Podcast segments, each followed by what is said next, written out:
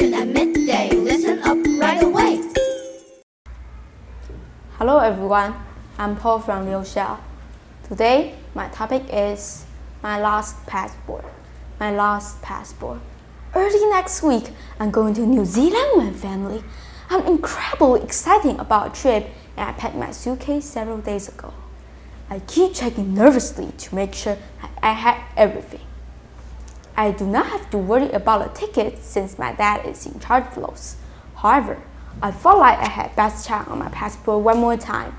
I was sure it was safe because my friend Jane and I had been laughing at the dreadful photographing it just previous day. We were in my bedroom at the time, and I definitely remember putting my passport on my bedside table.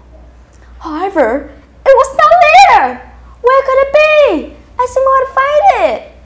I looked under the bed. I pulled the bed from wall in order to look behind it.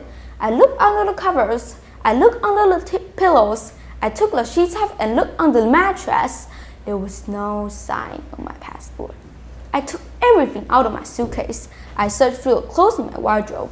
I rummaged through the corners of all my drawers. I looked at all the books in my bookcase. The passport was nowhere to be found. Where could it be? I was beginning to panic. Then I remember there had been a library book just lying beside my passport on my bedside table. I just take it back to the library a few hours ago. Could my passport be in the book?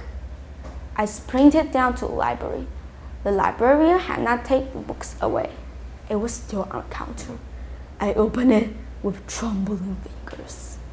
It was my passport! I nearly burst into tears with sheer relief. Thank you for listening. Bye bye.